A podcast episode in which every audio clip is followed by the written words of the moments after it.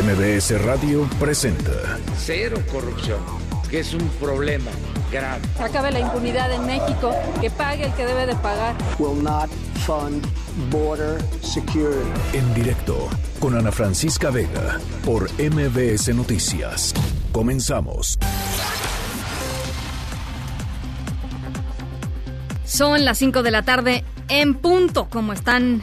Me da muchísimo gusto que me acompañen aquí en directo a través de MBS Noticias. Yo soy Ana Francisca Vega. Hoy es lunes 4 de noviembre de 2019. Nuestras redes sociales abiertas siempre para que podamos entrar en contacto, para que podamos platicar. Arroba Ana F. Vega en Twitter, Ana Francisca Vega Oficial a través de Facebook. MBS Noticias en todas las plataformas de redes sociales y por supuesto nos pueden ver completamente en vivo las dos horas del programa de 5 a 7 de lunes a viernes en mbsnoticias.com, nuestra página web y aquí en cabina los leo con muchísimo gusto en este arranque de semana, arranque de noviembre también. Eh, ahora sí ya se acabó el año. Eh, en nuestro número de WhatsApp, que es el 5543 77 1025. Va de nuevo. 55 43 77 1025. Arrancamos. En directo Se observa una combinación entre propaganda automatizada, que es del orden del 26%, y usuarios normales del 74%. Del análisis de las redes de vínculos se encontró que las granjas de bots que corresponden a ese 26%, se identificó una cuenta Mother, que se conoce Motherbot, que es la, cuenta origen, asociada a arroba tumbaburros, cuya identidad corresponde a Jeff Scott Sesco, y se observó una importante actividad de lo que se conocen childbots o nodos de Aurelio Nuyo Mayer, Juan Carlos Romeros Hicks y Luis Calderón Zavala. Bueno, pues ya no, no hay más introducción que esta que, que, que se, que salió de el titular de la Unidad de Información, Infraestructura Informática y Vinculación Tecnológica de la Secretaría de Seguridad y Protección Ciudadana, Alejandro Mendoza, esta mañana, pues acusaba así a, eh, pues a estas tres personas, a Aurelio Nuño, a Juan Carlos Romero Hicks y a Tumbaburros, de pues estar detrás de esta eh, máquina de bots, operación de bots para eh, pues posicionar eh, prensa prostituida, prensa sicaria y prensa corrupta el jueves 31 pasado, el jueves 31 cuando fue este enfrentamiento, duro enfrentamiento entre periodistas y el presidente López Obrador en la conferencia de la mañana.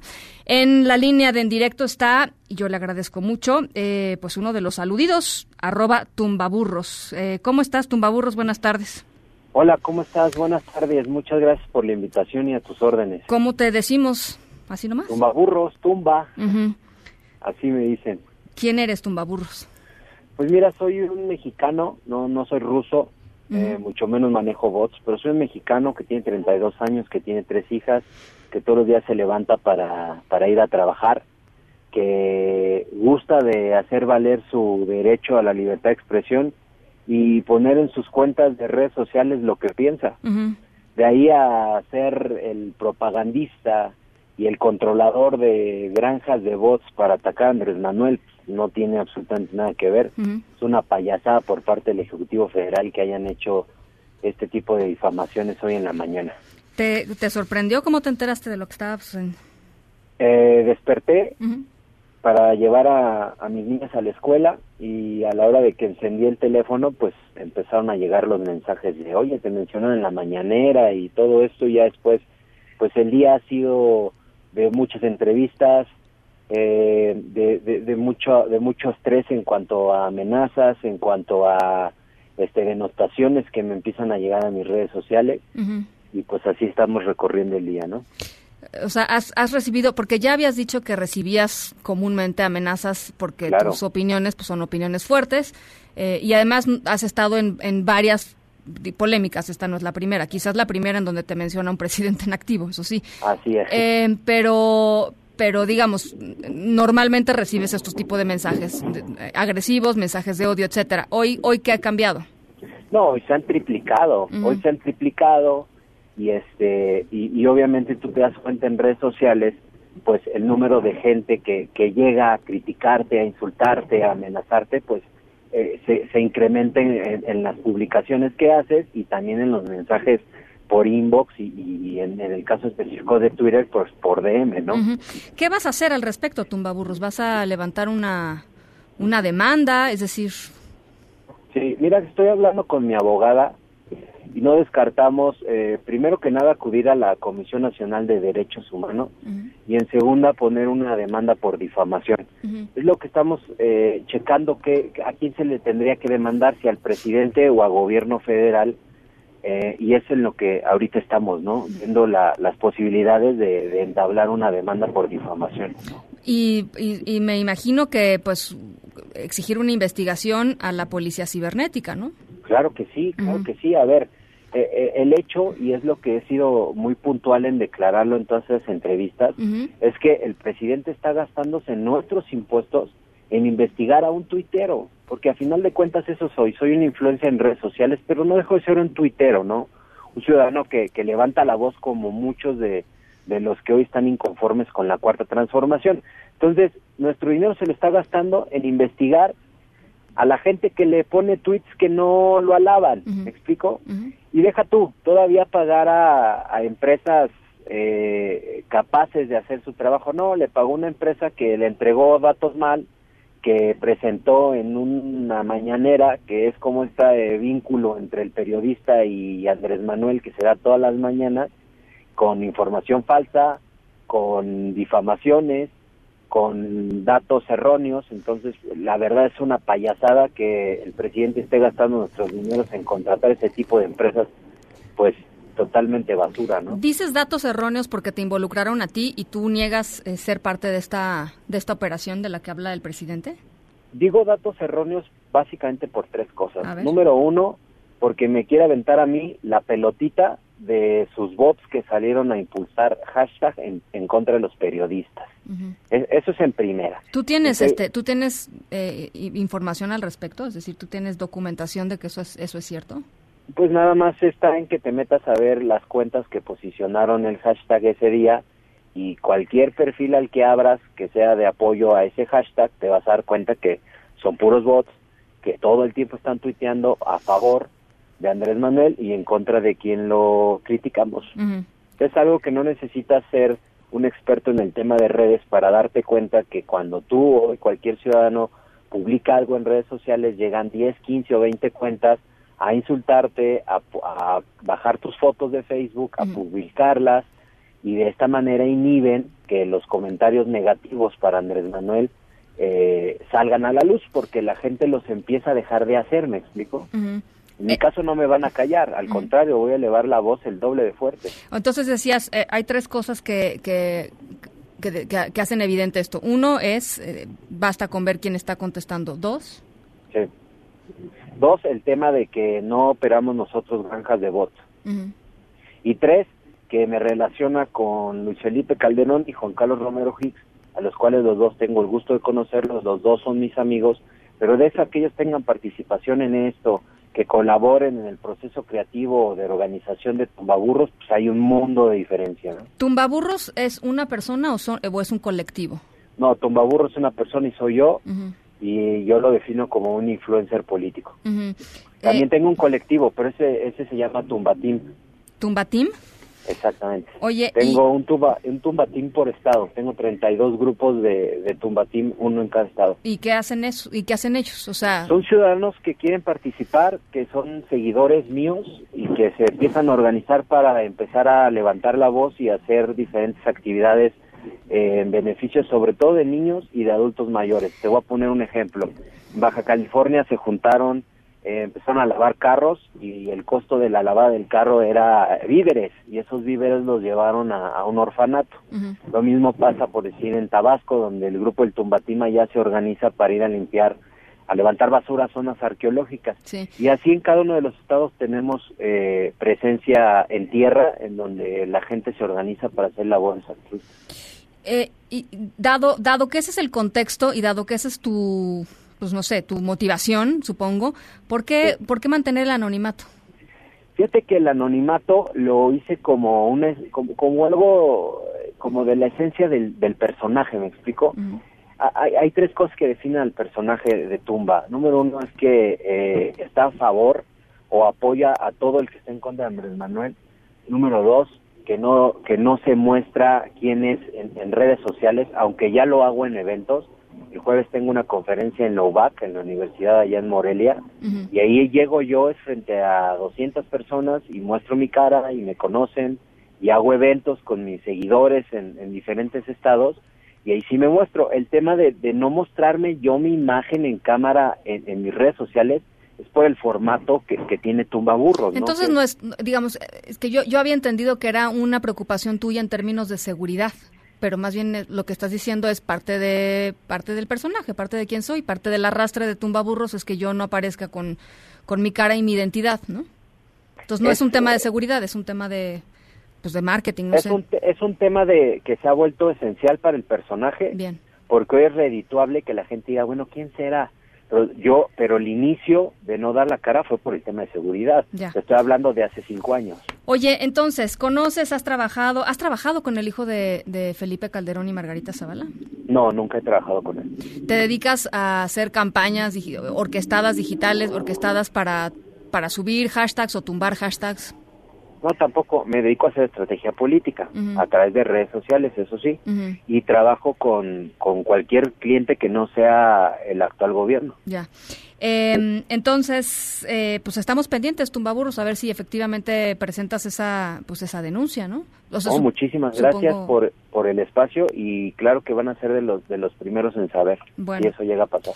Pues te agradecemos mucho, Tumbaburros. Yo te agradezco a ti y le mando un saludo a tu cordial auditorio. Gracias. Son las cinco con 12, es la voz de eh, tumbaburros, arroba tumbaburros, quien fue pues eh, hoy en la mañana señalado como una de las personas que orquestó esta, pues, este ataque de bots que terminó en el posicionamiento de hashtags terribles en contra de la prensa y la libertad de expresión en México y fue señalado por el presidente Andrés Manuel López Obrador. Por cierto, nada más simplemente decir, a mí sí me llama la atención pues qué delito estaba buscando la Secretaría de Seguridad eh, y Protección Ciudadana analizando eh, pues tuiteros, o sea, supongo que estaban buscando algún delito, habría que saber qué delito, qué delito pues estaban por perseguir, eh, más allá de exponer a sus adversarios políticos.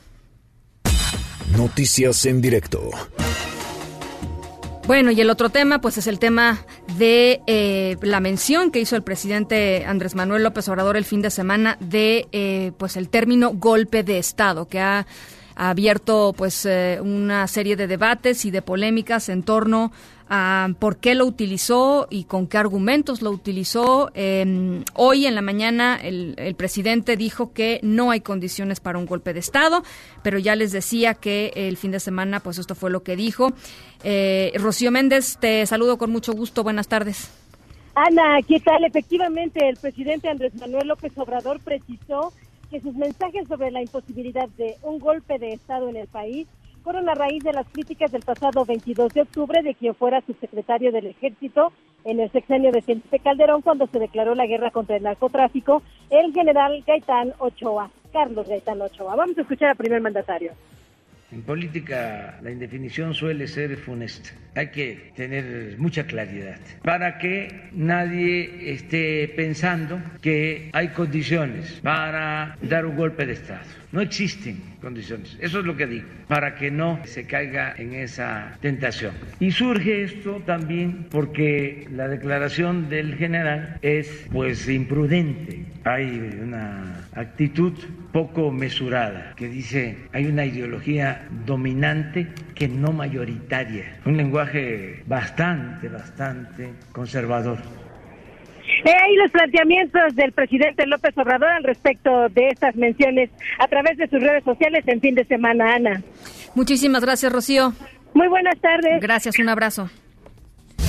La secretaria de Gobernación, Olga Sánchez Cordero, lamentó las malas interpretaciones, así lo dijo, por el video que se filtró a través de Internet el viernes pasado, en donde estaba platicando con el, pues, el ahora gobernador de Baja California, Jaime Bonilla, sobre, eh, pues, sobre la llamada Ley Bonilla, la extensión de mandato de dos a cinco años que busca el gobernador, en donde, ¿se acuerdan? En el video aseguró ella que la norma iba a pervivir. Abrió un, también una polémica importante. Nora Bucio, ¿cómo estás? Buenas tardes. Ana Francisca, te saludo con gusto y de la misma forma al auditorio. Como bien lo señalas, la secretaria de Gobernación, Olga Sánchez Cordero, lamentó a través de un posicionamiento las malas interpretaciones generadas por su pronunciamiento respecto a que pervivirá la norma que permitirá la extensión a cinco años del gobierno de Jaime Bonilla en Baja California. En este documento dirigido a los respetados ciudadanos, señaló que lo difundido a través de un video en redes sociales sin su conocimiento y autorización pareciera una falta de cortesía. Luego de reiterar que es congruente en su actuar público y privado, Olga Sánchez aseguró, y lo cito de manera textual, que en el caso de la extensión del periodo de gobierno en Baja California, siempre he sostenido mis argumentos jurídicos acerca de este hecho. Jamás lo he variado, nunca he mentido ni engañado a nadie y reitera que su posición está basada en el análisis jurídico de sus variables legales. La ministra en retiro asegura en este documento que durante toda su trayectoria ha mantenido una postura íntegra e intachable poniendo por delante el respeto a la ley y el interés superior de la nación y el caso de Baja California aseguró que no es la excepción luego de asegurar que el bando por cinco años de Bonilla es legal porque fue aprobado por el Congreso local, la secretaria de Gobernación subraya que este asunto deberá ser resuelto por la Suprema Corte de Justicia de la Nación. Ana Francisca, finalmente Sánchez Cordero concluye su posicionamiento de cuatro cuartillas con la siguiente frase y nuevamente cito textual. Eventualmente podré equivocar una expresión, mas mi honestidad e integridad seguirán rigiendo permanentemente mi vida en lo público y privado, estando siempre por encima de cuestionamientos y de cualquier interés que no sea el superior de mi país. Ana Francisca, la información. Gracias, Nora. Buenas tardes. Muy buenas tardes. Javier Duarte, ex gobernador de Veracruz, obtuvo un amparo contra la vinculación a proceso y, por supuesto, pues la consecuente prisión preventiva por el delito de peculado que se le impuso en mayo de 2018. René Cruz, ¿qué significa esto para el gobernador, para el ex gobernador? Hola Ana Francisca, amigos del auditorio, muy buenas tardes. Pues significa, Ana Francisca, que en este caso el juez eh, de control del sistema penal acusatorio adscrito a la unidad de gestión judicial número 8 del Tribunal Superior de Justicia de la Ciudad de México deberá eh, reponer el procedimiento y fundar y motivar adecuadamente el por qué pues se le debe vincular a proceso y fijarle la prisión preventiva justificada a Javier Duarte de Ochoa eh, por el delito de eh, pues eh, peculado por 220 millones de pesos. Lo anterior, Ana Francisca, pues no significa que Javier Duarte vaya a abandonar el reclusorio norte, sino que simple y sencillamente pues va se va a tener que reponer este procedimiento.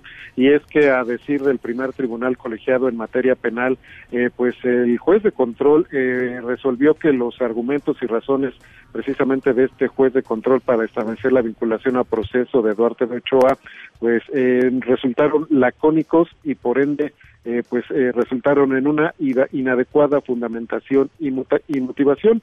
Indicaron que en este proceso no se aprecia cómo el juez de control encuadró la conducta delitiva que se encuentra prevista en el artículo 323 del Código Penal de Veracruz a los hechos imputados, es decir, que haya realizado algún juicio de valor al respecto y mucho menos que señalara de manera específica qué datos de prueba tomó en cuenta para ello. De ahí que pues el tribunal colegiado le ordena al juez de control reponer este procedimiento y fundar y motivar de nueva cuenta en una audiencia el por qué se le debe vincular a proceso a Javier Duarte por el delito de peculado y por ende también por qué se le debe eh, eh, fincar este, la prisión preventiva justificada, sobre todo tomando en cuenta que pues Javier eh, Duarte ya está eh, privado de la libertad tras el delito federal que se le imputa precisamente a Ana Francisca. Bueno, pues muchísimas gracias por la información, René.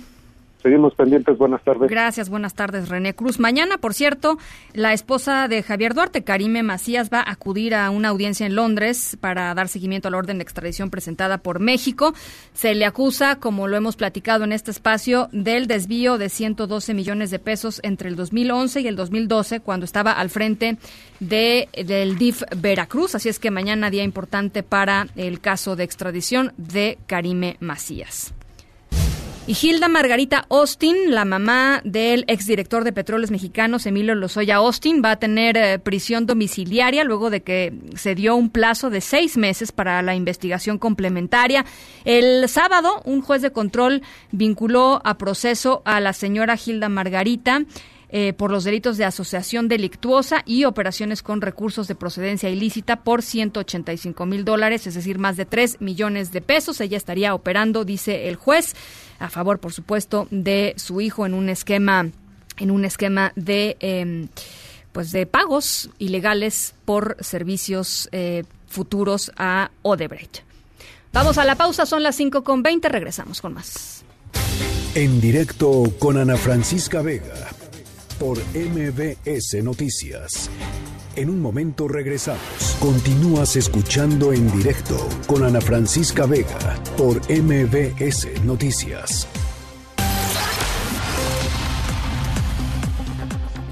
La semana pasada, el doctor Jorge Soberón, uno de los ecólogos pues, más reconocidos a nivel internacional, denunció a través de redes sociales que el gobierno federal eh, pues está pensando en eh, modificar sustancialmente el funcionamiento de la Comisión Nacional para el Conocimiento y Uso de la Biodiversidad, la, la CONABIO, una de las instituciones medioambientales eh, pues más consolidadas en México y que además ha servido de ejemplo para muchas otras instituciones eh, medioambientales de protección y de conservación en el mundo.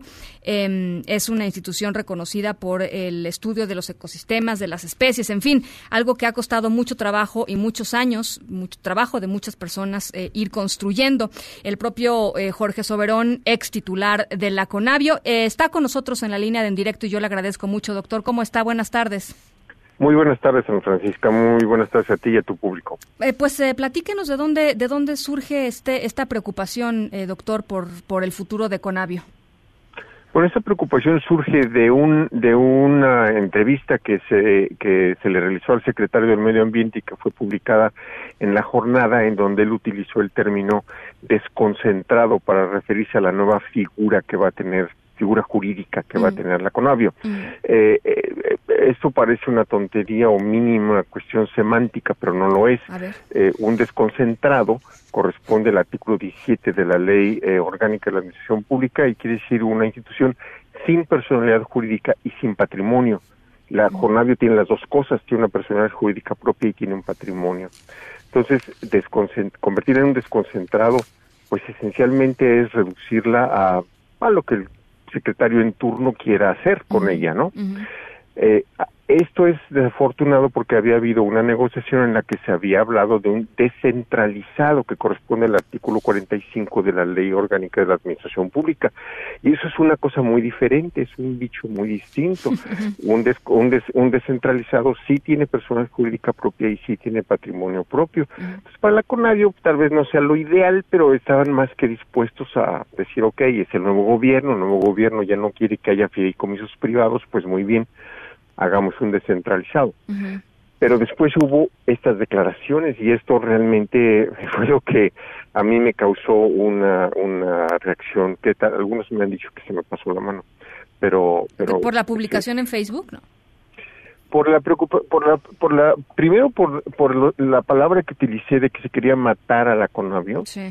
Destruir, que, bueno, destruir. Es eh, sí, destruir, que es un poquitín acepto, que es un poquitín retórico, porque no la querían destruir, la querían convertir, pero la querían convertir en algo que si uno tiene personalidad jurídica y patrimonio y me van a quitar la personalidad jurídica y me van a quitar el patrimonio, pues, pues tal vez ¿no? me destruyan, pero pues sí me dieron un golpe muy fuerte, ¿no? o sea, debilita, digamos, mucho a la institución. Mucho, mucho, mucho, mucho. La institución con ha tenido en buena parte el éxito que ha tenido, son varias razones, pero una de ellas es que ha tenido trascendencia transeccional. Cambiaban los sexenios y seguía eh, más o menos la institución estable porque a, diferencia de muchas otras que en México cada vez que hay un nuevo sexenio se, se, altera todo, esta tenía una cierta permanencia y esto ha sido muy importante, muy, muy importante. Conavio recibe recursos públicos y recursos privados, por eso se creó este fideicomiso para administrar este el patrimonio. Correcto. Y, eh, eh, sí. bueno, y, en el momento en el que se le intente cambiar a desconcentrado o a descentralizado, entonces pues ese fideicomiso va a pasar al, pues a las arcas del Estado. El, el fideicomiso yo creo que va a desaparecer porque esa es la política del nuevo gobierno. Pero si se convierte en descentralizado, todo el patrimonio del fideicomiso se puede transferir a la nueva institución, mientras que si convierte en desconcentrado, no y el patrimonio eventualmente pues la Secretaría de Hacienda decidirá qué se hace con él, pero pero no este y puede que se lo asignen a Semarnat, pero puede que no, y Semarnat puede que se lo asigne a la Conavio nueva, pero puede que no. Entonces, entramos en un en un en un en un escenario muy muy poco favorable, realmente muy poco favorable. En el fondo, doctor, la, la pregunta que, que surge aquí es eh, ¿por qué intentar debilitar una institución que uno que funciona eh, y dos, que, que pues digamos que trabaja a favor de eh, pues uno de los pilares de, de, uno supondría de cualquier de cualquier gobierno de, de pues de izquierda, ¿no? Este Sí, exactamente. Eh, eh, este gobierno puede aprovechar a la Conavio muchísimo, muchísimo poder. Y además yo creo que la Conavio estaría más que dispuesta, porque la Conavio siempre ha servido al gobierno que, que le ha tocado, ¿no? Entonces, este, ha habido gobiernos del PRI, hay gobiernos del PAN, y, y si la Conavio ha sido institucional y, y, querría seguir siendo institucional. Yo creo que esto, que hubo un elemento, probablemente, quiero creer, siendo, siendo positivo, que hubo un elemento de descuido en la utilización de los términos y que, y que yo creo que con un poco de buena voluntad por ambas partes se sientan y se ponen de acuerdo en que, que sea un descentralizado y cómo se va a hacer la transferencia del, del fideicomiso, etcétera, y que creen un nuevo instituto que ya no será la Conavio vieja, pero pues que le va a poder seguir sirviendo al gobierno federal como lo ha hecho hasta ahora de una manera pues muy excepcional, porque esa es la verdad, y no lo digo yo, es que lo dice medio mundo. Ahora, el, el titular de, de la Semarnat, este Víctor Manuel Toledo, un científico, él, él, él, mismo científico, pues no, no tomó muy bien esto, estas, estas declaraciones, ni las suyas, ni las de Julia Carabias, ni las de un montón de gente que se ha pronunciado pues en la para la defensa de, de la Conavio, ¿no? O sea, lo tomó más bien como un ataque duro hacia la, hacia, hacia el gobierno federal. Y, y, ciertamente yo en particular, que soy responsable de mis, de mis declaraciones, no de las de los demás, yo utilicé palabras duras, en efecto. E, y, y, y, en, y en las redes sociales las he, lo, he, lo he defendido y he aclarado lo que tenía que aclarar. Pero esto es el resultado de hacer las cosas eh, con, un, con poco oficio si desde el principio se hubiera aceptado lo que decía la Auditoría Superior de la Federación y lo que, que Conavio quería, que era convertir a la Conavio en un descentralizado, no habría habido ningún problema y nadie habría hecho ningún escándalo. Pero apareció en los periódicos con esa palabra desconcentrado, que es la que no debe de ser, y eso, eso, o sea, yo me lo tomé en serio. Si tal vez resulta que fue un o sea, estoy más que dispuesto a creer que fue un descuido. Los científicos, eh, a, los científicos nos cuesta trabajo la parte legal de la administración pública, porque no somos abogados, lógicamente, ¿no? Y es relativamente fácil. Palabra desconcentrado y palabra descentralizado, ¿cuál es la diferencia? Pues este, a menos que se lea uno la ley, la ley, pues no, es medio difícil. Sí. Es fácil confundirse, es ahora, lo que quiero decir. Ahora, el argumento que, que utiliza eh, la Administración eh, Pública Federal y el propio eh, Víctor Toledo tiene que ver con eh, datos que tenía la Auditoría Superior de la Federación en torno al uso discrecional de los recursos del fideicomiso. Sí, eh, pero eso sí, allí sí yo difiero fuertemente. No hay tal uso discrecional. La, la CONAVIO siempre se ha comportado estrictamente como lo dicta la ley. Tiene un fideicomiso en el que participan dos miembros del, de la Semarnat, o sea, la, quien preside el, el, Consejo Técnico del Fideicomiso y otro de los miembros los nombra Semarnat tiene una, una fiduciaria que es una fincia que está todo el tiempo checando que haga uno bien las sumas y que el dinero no se mal, mal, mal maneje. Entonces, eso de que hay malos manejos, o sea, ¿le parece que con meterse a la página, al, al, al, portal de transparencia de Conavio, que cualquiera le puede dar Google Conavio Transparencia, y ahí están todos los todos los papeles que uno quiera ver. O sea, ¿le parece que hay una intencionalidad eh, en, desinformar o, en decir que esto que, hay un problema ahí o digamos un problema de administración de recursos para pues para ganar la batalla por lo menos públicamente Mira, yo no sé la, la, intencionalidad, porque las intenciones de las personas a veces uno mismo no las conoce, las propias. Lo que sí sé es lo que se dijo. y, y varias veces se ha usado, se han usado términos que sugieren que ha habido malos manejos. Y ahí sí yo pongo la mano. bueno, lo han dicho con todas sus letras, o sea, lo han dicho. Bueno, no lo he sabido, no lo he sabido. Esto siempre ha dependido de una vigilancia muy estrecha de la Secretaría de Hacienda, de la fiduciaria que es NAFIN y de los miembros del, Consejo Técnico del Fideicomiso y todas las auditorías que se hacen anualmente al Fideicomiso Público están puestas en la página de web de la CONAVI para el que las quiera ver. Entonces, eh, es, es muy fácil hablar. Pues es lo que han hecho ellos, ¿no? O sea, este, ellos pusieron eso en la mesa, pues. Este. Pues sí, ellos lo sacaron y es inexacto. Em, doctor, ¿qué pasos? O sea, usted abrió una petición en change.org, hay un montón de firmas ahí, muchas personas muy reconocidas en el ámbito de la defensa y protección al medio ambiente en México le han entrado al tema. Eh, ¿qué, qué, pues, ¿Cuáles son los siguientes pasos? Si esto, si esto. Los que, los que yo sé que ya se están dando yo ya yo sé que ya este el, coordinador nacional de la CONAVIO y el y, el, y el secretario de Medio Ambiente ya están en comunicación y ya están sentándose a, platicar. Y yo creo en la buena voluntad de, de, ambos.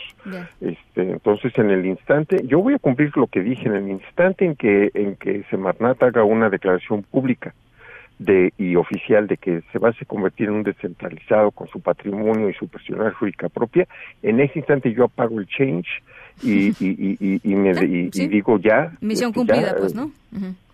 Misión cumplida eh, que no sea desconcentrado, pues. Exacto, que sea un descentralizado. Ese es el punto. Bueno, doctor, pues eh, ojalá podamos platicar cuando eso suceda, ¿no? Ay, ojalá que sí, ¿verdad? Este, me encantará, me encantará. Y mil gracias por, mil gracias por preguntarme. Al contrario, le mando un, saludo muy afectuoso, doctor Jorge Soberón, ex titular de la Conavio. Eh, muchísimas gracias por estos minutitos. Gracias, hasta luego. En directo.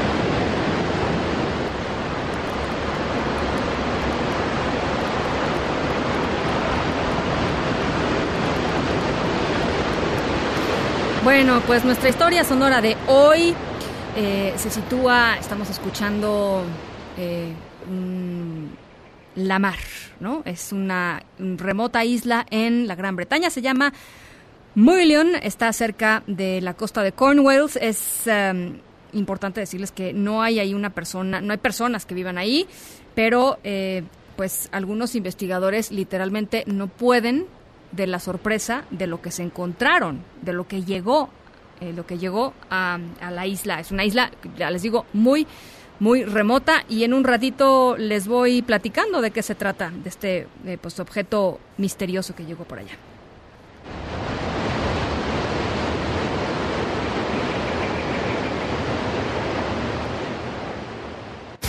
En directo con Ana Francisca Vega por MBS Noticias. En un momento regresamos. Continúas escuchando en directo con Ana Francisca Vega por MBS Noticias. La semana pasada, jueves y viernes, platicamos eh, en este espacio sobre la elección de la próxima o el próximo titular de la CNDH, de la Comisión Nacional de los Derechos Humanos. No se llegó a un consenso la semana pasada, no se llegó a la mayoría eh, calificada, que es lo que se necesita para elegir a la, persona que va a encabezar a la CNDH los próximos años. Y eh, pues se esperaba un poco que el fin de semana de muertos diera chance y abriera pues avenidas de diálogo entre entre los senadores para finalmente llegar a un acuerdo y proponer a una nueva terna para que fuera votada. Eh, y el presidente de la Junta de Coordinación Política del Senado, Ricardo Monreal, pues dice que simplemente no se ha logrado llegar a esta mayoría calificada y, sobre todo, interesante, este, esto que dice que la discusión en torno al nombramiento de la persona que encabezará la CNDH se ha ideologizado. Oscar Palacios, ¿cómo estás? Te saludo con mucho gusto. Tú tienes este reporte.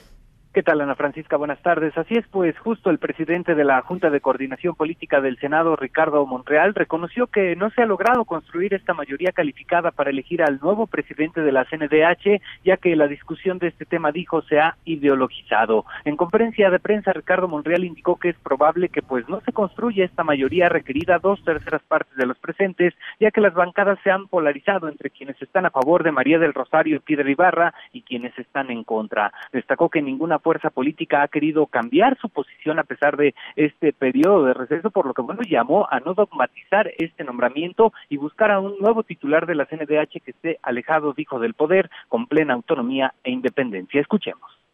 No tengo la mayoría y no he podido construir la mayoría calificada. Esa es la verdad, porque se dogmatizó la discusión. Están los que están en favor de Rosario piedra y lodo, y los que están en contra de Rosario a piedra y lodo, sin que nadie mueva su posición. Y me temo que puede no tener mayoría calificada mañana.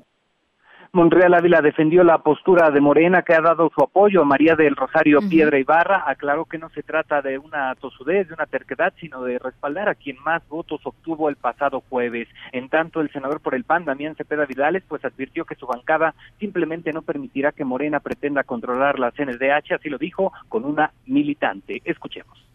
Hay muy buenos perfiles, pero lo que no puede ser es que Morena intente controlar con una militante la Comisión Nacional de Derechos Humanos. Por Dios, no le hagamos ese daño al país. Es un órgano que requiere defender al ciudadano de violaciones del gobierno. Tiene la facultad de acción y constitucionalidad. ¿Tú crees que una persona que es militante y que es miembro de un partido en el gobierno y miembro de un proyecto político le va a presentar una acción de constitucionalidad contra un programa, contra una ley del propio gobierno? Claro que no. Entonces no va a servir la comisión. De igual forma, el vicecoordinador del PRI, Manuel Añorbe, destacó que los otros dos candidatos, hablamos de Arturo Peinberg Calvo y José de Jesús Orozco, cumplen con los requisitos para ocupar la presidencia de la CNDH, por lo que dijo su bancada no va a votar por María del Rosario Piedra, quien afirmó, pues tiene los dados cargados. Ana Francisca, es el reporte. Buenas tardes. Muchas gracias, Oscar. Entonces, mañana pues se prevé una jornada difícil ahí en el Senado, ¿no? Así es, mañana se lleva a cabo una tercera votación. La semana pasada se llevaron a cabo dos votaciones, no se obtuvo la mayoría requerida. Van a hacer un nuevo intento en el Pleno y en caso de que sea rechazada esta terna, pues se va a devolver a las comisiones para que formulen una nueva propuesta al Pleno y ver si ahora sí se puede elegir al titular de la CNDH. Pero se votará esta misma terna, porque lo que nos decía el senador Álvarez y Casa este, aquí la semana pasada era que lo que ellos querían era que ya se cambiara la terna. Es decir, si estas tres personas no lograron la mayoría, pues allá había un montón, eran más de 50, ¿no? Los candidatos y candidatas que se presentaron. Así es, de entrada el día de mañana se vota la misma terna, la misma terna que fue sometida a votación la semana pasada. En caso de que se rechace esta terna, ahí sí se deberá de formular una nueva propuesta, aunque bueno, aquí hay un truco, por así decirlo, ya que cambiando una sola persona, se podría considerar una nueva propuesta, una nueva terna. Bueno, pues ya, ya nos estarás platicando mañana, Oscar. Gracias. Hasta luego, buena Linda tarde. Deportes en directo con Nicolás Romay. Nico Romay. ¿Cómo estás, Ana? Muy bien, ¿tú qué tal? Bien, me da gusto saludarte y a toda la audiencia de en directo. Fin de semana muy raro en cuestión de Liga MX porque, caray, todos los equipos, o por lo menos del lugar 15 para arriba, tenían oportunidades y tenían, pues, una victoria que los asegurara en liguilla o incluso un empate. Y de verdad que la Liga Mexicana es rarísima. De entrada, Pumas, el viernes tenía que ganar, empata con Puebla. Dices, caray, se te está abriendo el panorama para que te ayudes. Atlas tenía que ganarle a San Luis, termina perdiendo 2 por 1. Se olvida de liguilla ya el, el, Atlas. Son equipos que pues de alguna manera estaban ahí, ¿no? En, en la lucha a pesar de, del empate, Pumas sigue con vida, pero sí, Atlas ya está eh, fuera, por, por, decirlo de alguna manera, y ya no podrá eh, competir en esta liga, a pesar de que durante todo el torneo, Ana, estuvo en zona de clasificación el Atlas, bueno, pues ya está eliminado. Otros resultados que nos llamaron mucho la, la atención es el de América. América tenía que ganar para asegurar su lugar, pierde con Santos Laguna y no solamente pierde, sino que vuelven a expulsar a Miguel Herrera, que de verdad que es... No, eso no me la sabía, eso sí, sí me fue, expulsaron a Miguel Herrera y, venía de tres partidos de suspensión. La, la misma cara que tú pusiste la puso Emilio Azcárraga, ¿eh? que dijo, oye, no es posible. No, eh, porque, creerlo. No, pues es que evidentemente no nos esperábamos eso. La verdad es que rigorista, sí, porque ¿qué hace Miguel Herrera? Se mete a la banca de Santos para reclamarle algo al técnico. Entonces, en el No, reglamento bueno, es clarísimo eh, hasta que eso- esto hasta yo lo sé, o sea, tú si no abandonas puedes- tu, te- tu área tu área. técnica y te va, metes a la otra, es expulsión. Bueno, y más si le vas a reclamar hay, algo al, al hay muchos árbitros que son un poquito más permisivos. Pero si a Miguel Herrera ya lo traen bajo la lupa, Miguel Herrera tiene que ser un poco más inteligente y saber, oye, me traen ya bajo la lupa, me tengo que portar bien. ¿Por qué? Porque también me he ganado esta fama. Entonces, pues no, Miguel Herrera no lo hace bien y lo terminan expulsando. Estará suspendido el próximo partido, pero sobre todo ya es eh, un decir Miguel Herrera de verdad que no respeta a nadie y, le decimos que no lo haga y lo sigue haciendo. Entonces, eh, yo creo que la directiva, que los dueños de América están molestos, ¿no? Sí ya hay cierta molestia con, con Miguel Herrera. Pero bueno, pierde la América con Santos y expulsan a Miguel Herrera. Monterrey rescata un empate con Veracruz. Y digo rescata porque al 93 empata uno por uno con Veracruz y tiene todavía esperanzas de liguilla, pero ya está muy complicada la cosa. Pachuca le gana 2 por 1 a Necaxa y tiene posibilidades Pachuca a pesar de que perdió a media semana. Las Chivas siguen con posibilidades matemáticas después de ganarle a Toluca. Sí necesitan muchos resultados, pero la verdad es que a falta de dos jornadas todos nos imaginábamos que Chivas ya ni posibilidades matemáticas Claro. porque tuvieron un torneo muy malo. Bueno, pues le ganaron a Toluca 3 por 1 y se meten a, a la liguilla. Bueno, se meten en posibilidades de, de liguilla. Está complicado, pero todavía no pierden esas posibilidades. Cholos necesitaba ganar y pierde 3 por 0 con Juárez. O sea, no, no, increíble porque tenían que ganar o empatar. Pierden 3 por 0. León y Morelia empatan 1 por 1. Entonces la cosa se pone muy complicada, Ana, porque solamente hay un equipo que ya tiene boleto que es Santos y todos los demás siguen, Siguen en la en la- en tablita. la siguen ahí en la, en la Pues eso igual le hace más interesante las No, próximas fechas, ¿no? des- definitivamente O lo hace más el- interesante, pero es triste, Ana, porque no estamos hablando de que sea porque somos muy buenos, es porque somos muy malos. Sí. O sea, sí, es, es más... O sea, no es por consistencia, sino es por, mediocridad, exactamente. O sea, es una liga que te permite esto, ¿no? Calificas con el 50% de efectividad.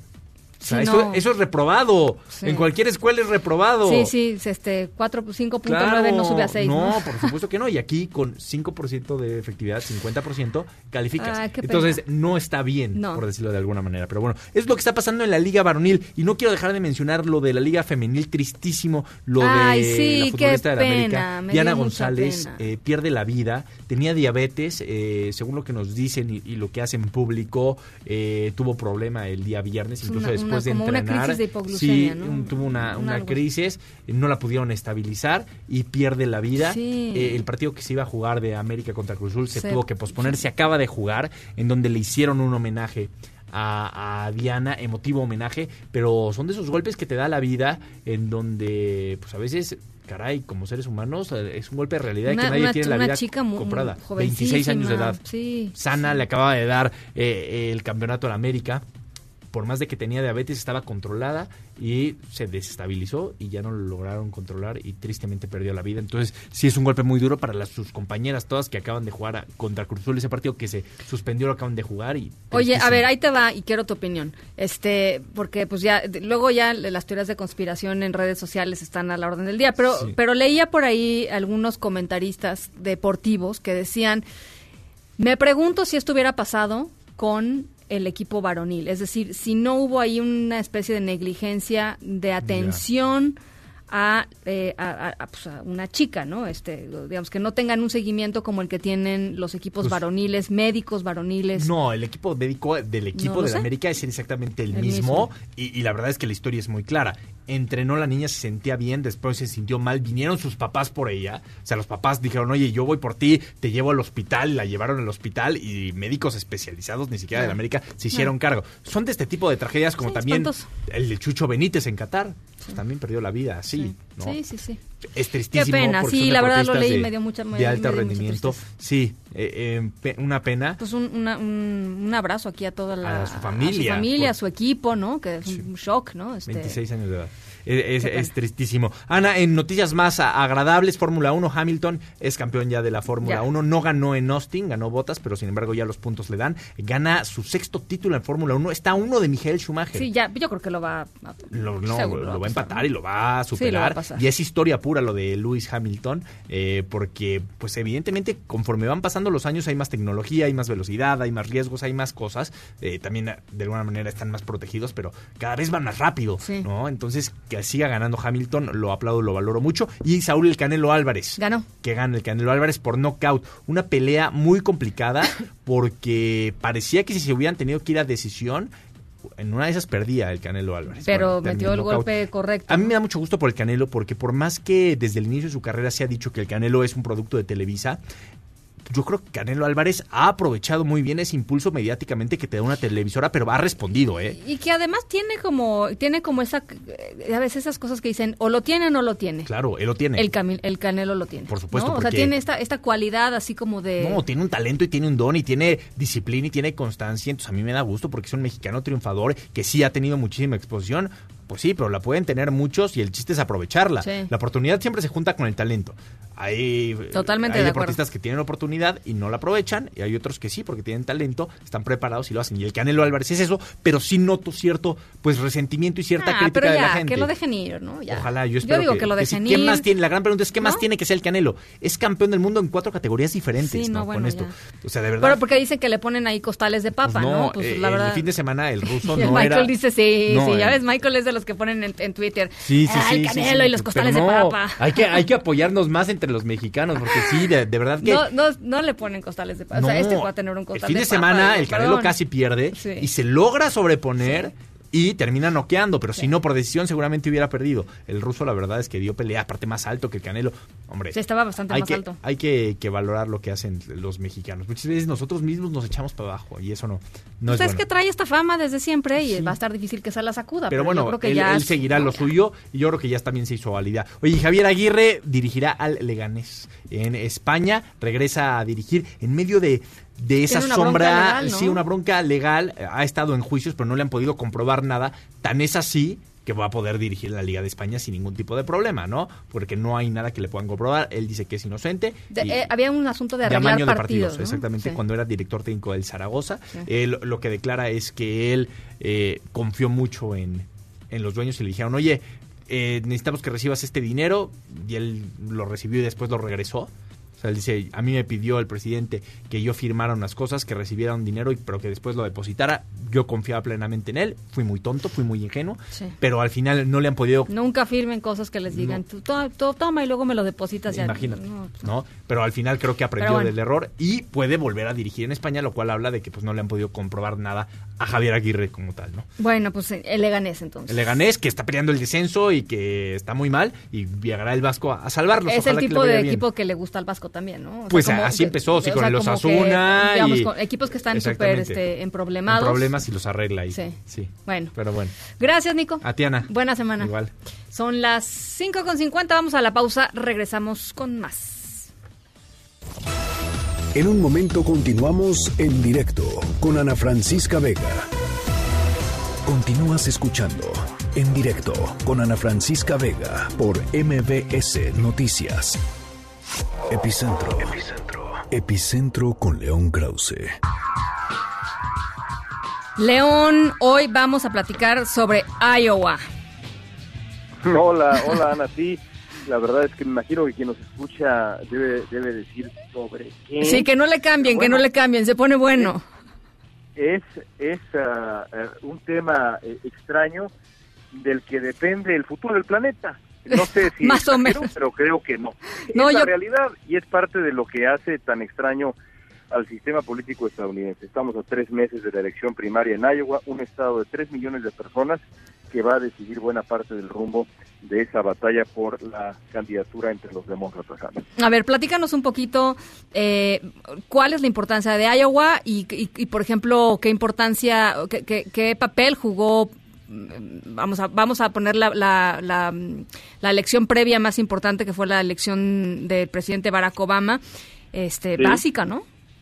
Básico. Bueno, pues, eh, eh, bueno, el, eh, el, eh, en, en- en la, en la elección entre Barack Obama y Hillary Clinton en el 2007, Clinton tenía una ventaja de 20 puntos que Obama fue recortando poco a poco eh, en los tres meses entre, el, digamos, principios de noviembre y principios de febrero, pero nunca perdió realmente la ventaja Clinton en las encuestas nacionales. Si la candidatura demócrata se hubiera decidido en un día de votación en todo el país, Clinton hubiera sido la candidata del Partido Demócrata. Pero así no funciona el sistema eh, de primarias en Estados Unidos, que es un sistema muy extraño, pero bueno, es el sistema, todo el mundo está de acuerdo que así funcionan las cosas, así se hacen. Y el, y el sistema funciona de la siguiente manera. Los estados votan en distintas fechas y el estado de Iowa es el que tradicionalmente vota primero, eh, manifiesta su respaldo primero. Después el estado también pequeño de Nueva Hampshire, en el noreste de Estados Unidos. Fue ahí donde Barack Obama ganó de manera sorprendente en el 2008, febrero del 2008, y le dio la vuelta a las encuestas nacionales y nunca, nunca volvió a soltar la ventaja. De ahí que candidatos que en los sondeos nacionales en Estados Unidos en este momento, como Pete Buttigieg, este joven alcalde, tienen 7%, insisten en que están en la pelea por la candidatura porque en Iowa les está yendo bien. Así que aquí, de ese estado pequeñito de 3 millones de personas, depende, pues, en, en buena medida, o puede depender lo que va a pasar después. Y además eh, escribes hoy en el Universal, León, eh, el, papel que, por ejemplo, para la segunda eh, más, más popular en el Partido Demócrata, que es Elizabeth Warren, que está por debajo de Joe Biden, el, el puntero en las encuestas, Elizabeth Warren lo que ha hecho es concentrar muchos de sus esfuerzos en el nivel local y justamente en Iowa, ¿no?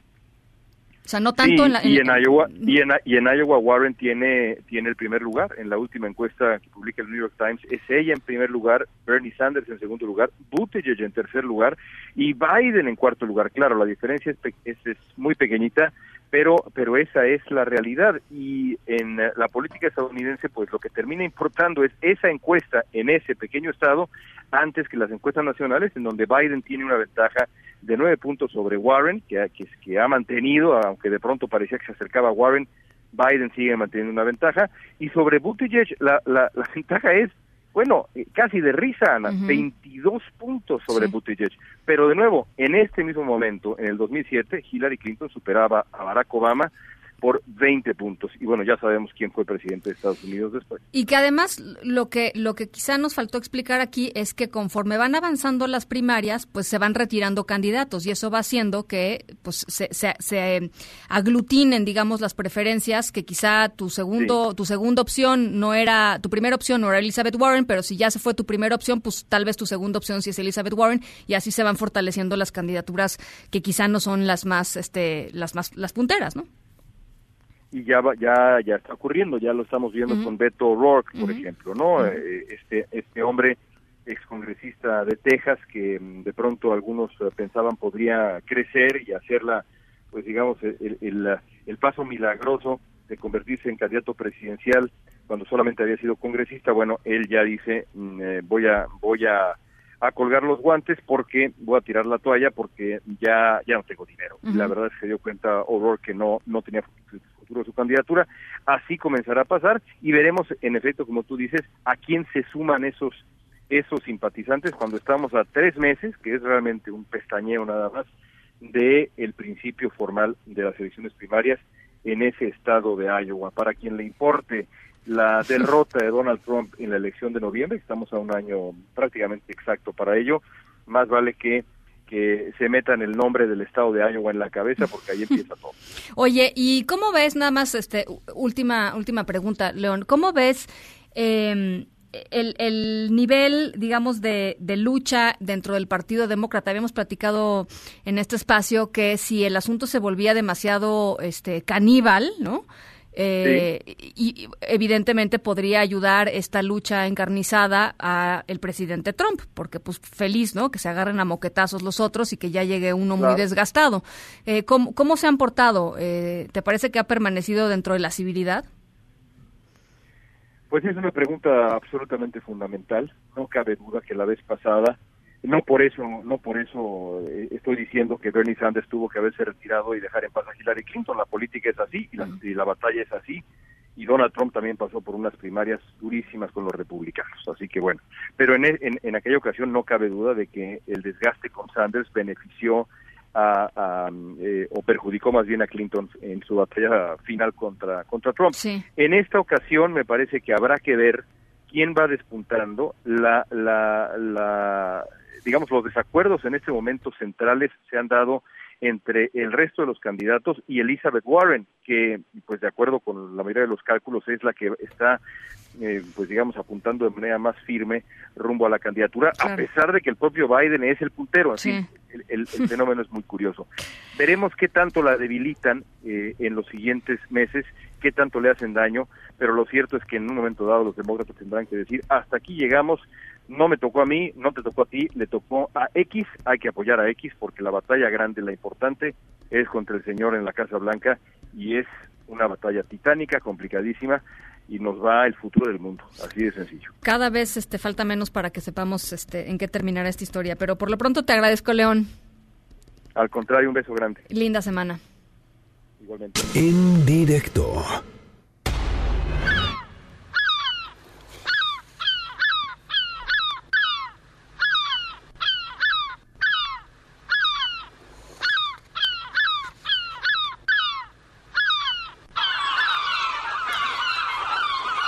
Ya platicaba que nuestra historia sonora de hoy em, em, se desarrolla en una remota isla de la Gran Bretaña, eh, ahí en la, en la costa de Cornwall.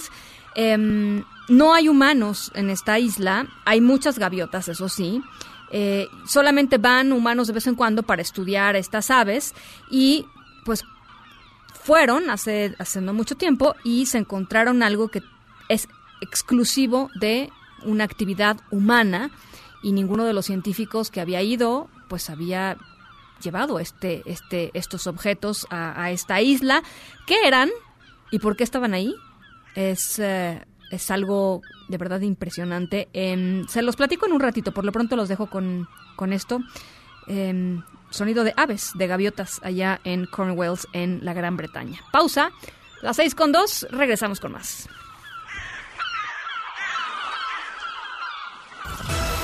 En un momento continuamos en directo con Ana Francisca Vega.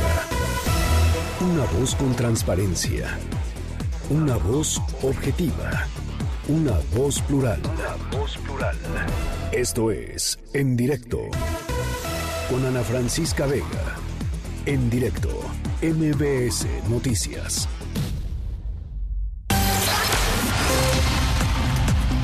Son las 6 de la tarde con 7 minutos. Gracias por seguir aquí con nosotros en directo a través de MBS Noticias. Yo soy Ana Francisca Vega. Hoy es lunes 4 de noviembre de 2019. WhatsApp aquí en cabina para que podamos platicar 5543 77125 va de nuevo 5543 77125 saludos muchísimos saludos a toda la gente que nos escucha desde Torreón a través de Q91.1 y de Sonido Estrella 89.9 allá en Zacatecas. También a toda la gente que nos ve en el streaming de la página web mbsnoticias.com. Ahí está todos los lunes, de lunes a viernes, perdón, de 5 a 7 de la noche. Nos pueden em, ver y escuchar a través de, em, pues de la transmisión en vivo ahí en nuestra página de internet. Tenemos muchísima información todavía. Vamos a estar platicando sobre el asunto del golpe de Estado, el estado en el que se encuentran las Fuerzas Armadas en nuestro país, la relación con el Ejecutivo. También vamos a platicar sobre las declaraciones de la mm, secretaria Olga Sánchez Cordero en torno a la ley Bonilla. En fin, tenemos una agenda apretadita, una agenda de lunes. Así es que, ¿qué les parece si vamos arrancando con el resumen? Noticias en directo. El usuario de Twitter, Tom Tumbaburros, criticó aquí en directo que el gobierno federal eh, lo haya acusado de estar detrás de em, los bots que atacaron a periodistas en redes sociales con hashtags como periodismo sicario, eh, periodismo asesino, en fin, eh, todo esto que sucedió el pasado 31 de octubre después de la mañanera ríspida dura que sucedió entre el presidente López Obrador y periodistas que lo cuestionaban acerca de lo que sucedió en Culiacán el 17 de octubre pasado. Esto fue lo que dijo Tumbaburros soy un mexicano, no no soy ruso, eh, mucho menos manejo bots, pero soy un mexicano que tiene 32 años, que tiene tres hijas, que todos los días se levanta para, para ir a trabajar, que gusta de hacer valer su derecho a la libertad de expresión y poner en sus cuentas de redes sociales lo que piensa. De ahí a ser el propagandista y el controlador de granjas de voz para atacar a Andrés Manuel no tiene absolutamente nada que ver. Es una payasada por parte del Ejecutivo Federal que hayan hecho este tipo de difamaciones hoy en la mañana. De visita en la Ciudad de México, el recién electo presidente de Argentina, Alberto Fernández, fue recibido en Palacio Nacional, se reunió en privado ahí con el presidente eh, Andrés Manuel López Obrador, em, quien dijo le ofreció apoyar a ese país en su deuda y el presidente electo de Argentina, Alberto Fernández, dijo que se sentía eh, tranquilizado de que eh, López Obrador le haya dado su apoyo. Rocío Méndez, tú tienes este reporte. ¿Cómo estás? Buenas tardes. Buenas tardes, Ana Francisca. Fue una reunión que se prolongó por casi cuatro horas, en donde el jefe del Ejecutivo mexicano, Andrés Manuel López Obrador, se comprometió a ayudar a la nación sudamericana. El presidente electo de Argentina, Alberto Fernández, destacó que ambos países apostarán por sacar adelante a los olvidados. Ningún país se recupera conviviendo en la pobreza. También platicó de lo que significa la reunión que tendrá en cuestión de minutos con los empresarios mexicanos en particular. Tiene una alta expectativa de reunirse con Carlos Slim porque este hombre mexicano tiene importantes negocios en el cono sur del continente. Argentina necesita inversiones, muchas inversiones pero ojalá haya más, así lo destacó. Y en ese sentido comentó que siente un gran respaldo por parte de la República Mexicana, dado que Argentina enfrenta, por ejemplo, un compromiso financiero por 57 mil millones de dólares. Sabe que la opinión de México es importante y su apoyo en este organismo financiero será de mucha utilidad. Escuchemos al presidente electo de Argentina, Fernández. El presidente López Obrador se comprometió a ayudar a Argentina en todo lo que la Argentina lo necesita. De verdad ustedes no tienen idea la alegría que me ha generado este encuentro. La satisfacción de encontrarme con alguien que piensa tan parecido a mí. Me dio la tranquilidad de que conoce muy bien lo que pasa en Argentina y las necesidades que tenemos. El 10 de diciembre cambia un gobierno, no cambia la realidad económica. La única realidad económica que tenemos es que el presidente Macri tuvo que tomar esta medida después de haber visto salir de las arcas del Banco Central decenas de miles de millones de dólares que se fugaron del sistema financiero. Eso no se revierte porque un presidente cambia.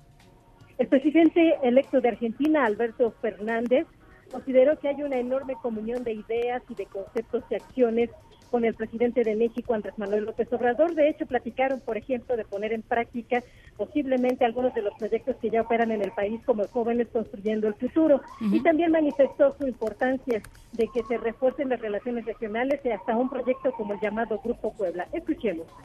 El Grupo de Puebla es un grupo que yo mismo impulsé, mucho antes de ser candidato. Hablando en un viaje previo a la asunción del presidente López Obrador, planteamos a algunos dirigentes del hoy oficialismo. Esto es democracia y eso nosotros lo hablamos y lo sostenemos. No estamos hablando en el Grupo de Puebla de generar una referencia ideológica que se enfrente a nadie. Y es la búsqueda de volver a reencontrar un sistema político que devuelva la equidad perdida en América Latina equilibrio perdido en América Latina, la igualdad social perdida en América Latina. Y de eso hablamos, de eso estamos hablando.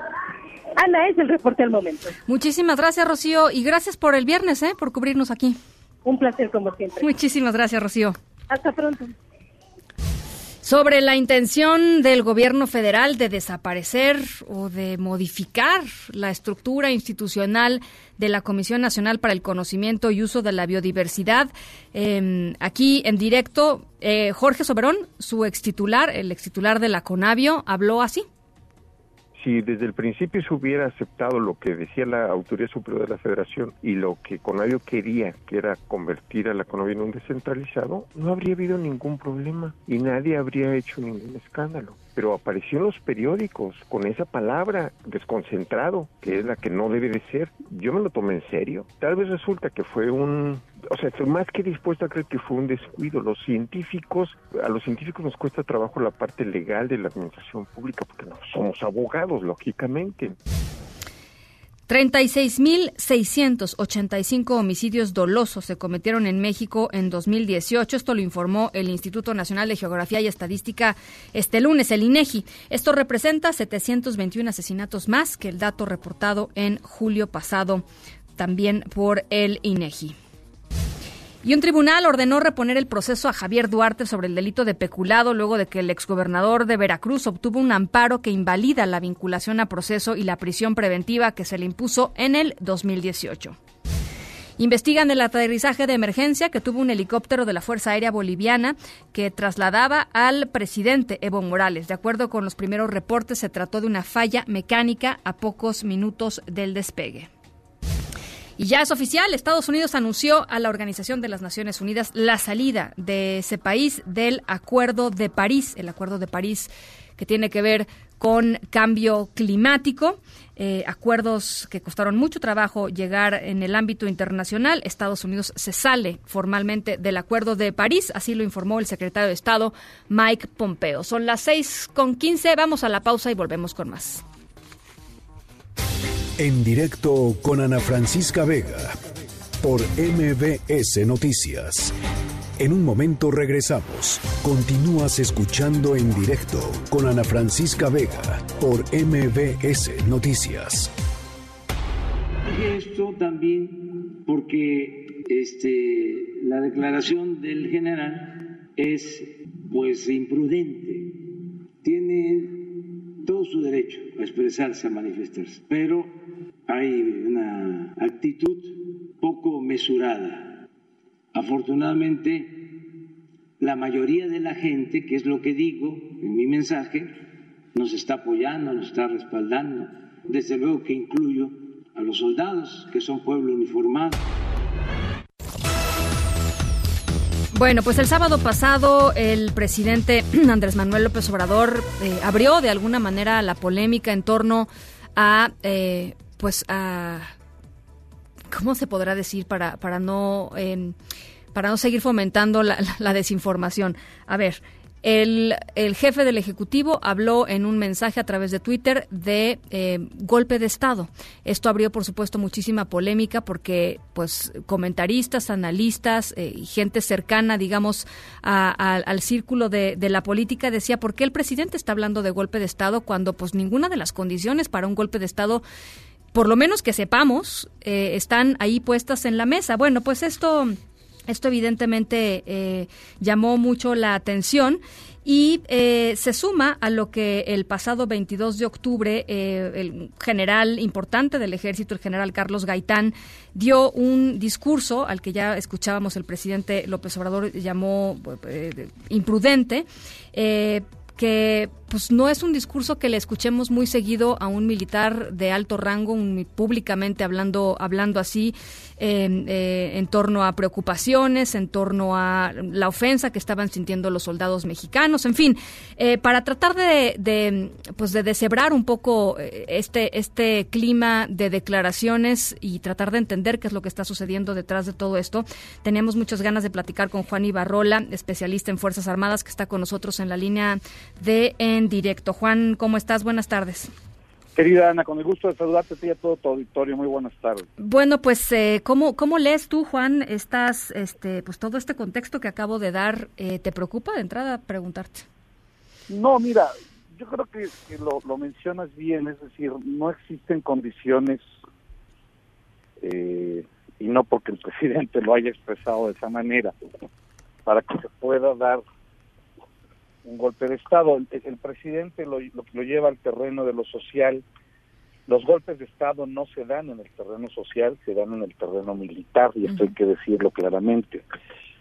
Eh, un golpe de Estado es de que llegue el ejército o las Fuerzas Armadas y, disuelvan el Congreso, que desconozcan a los gobernadores, a los alcaldes, al propio presidente, evidentemente, para justamente tomar todo el control político del país. Y eso pues definitivamente no existe. Y perdón que me ría Ana, pero no existe. Es decir, eh, los 12 jefes de región militar de este país, con los 48 comandantes de zona militar de este país, de igual manera en la Marina Armada, las ocho regiones navales, las cuatro regiones aéreas que tiene el país, lo único que han hecho desde que inició este gobierno es demostrarle al presidente su apoyo y, se lo han demostrado vía el alto mando del ejército, que es el general Sandoval. Entonces, eh, llevarlo al terreno de que no existen condiciones sociales y de que el pueblo apoya a, a una persona, a un gobernante, para que no haya golpe de Estado, pues es ridículo porque no son los pueblos los que hacen los golpes de Estado, los, los pueblos hacen revoluciones, Ana Francisca. Sí. Los, los pueblos hacen movimientos armados. Ahora, algo muy importante, eh, Carlos Demetrio Gaetano Ochoa, a quien conozco y respeto mucho, eh, es un general que está en la honrosa situación de retiro desde hace siete años. este Y a pesar de todo el cariño y respeto que se le pueda tener, eh, quienes están en esa situación de retiro no tienen influencia dentro de la parte activa del ejército. Ahora, eh, a ver, permíteme que te, interrumpa, Juan. Eh, esto no quiere decir que no haya un descontento, ¿no? Es decir, que no pueda articularse el descontento de tal manera que estemos en un escenario en donde pudiéramos hablar de golpe de Estado, no quiere decir que no existe ese descontento. Por supuesto que los militares son hombres y mujeres que tienen preferencias, ideología eh, personal y que evidentemente debe haber muchos que más más que enojados o, en descontento tengan incertidumbre sobre qué es lo que sí, lo que se pretende hacer. Lo que sí les queda claro a los miembros del ejército, de la marina, de la fuerza aérea, es que existe un proyecto de nación que es, es democráticamente legal, es democrático, y que tienen que seguirlo porque la constitución lo mandata. Esto es importante, Ana Francisca. El presidente de la República es comandante supremo de las Fuerzas Armadas por mandato constitucional. Entonces, eh, sería estar fuera de la ley si los militares intentaran que no fuese así.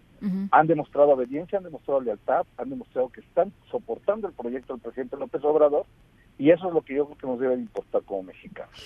Entonces, el discurso del general Gaitán, eh, tú dices, sin restarle importancia a la persona y a su opinión, pues no tiene mucha consecuencia, no no, por supuesto, al interior del ejército no tiene ninguna, es un desayuno mensual que organiza el general secretario con los generales retirados, esto en función de tener comunicación con ellos, pero hasta ahí, o sea, no, no trasciende a la parte activa del ejército.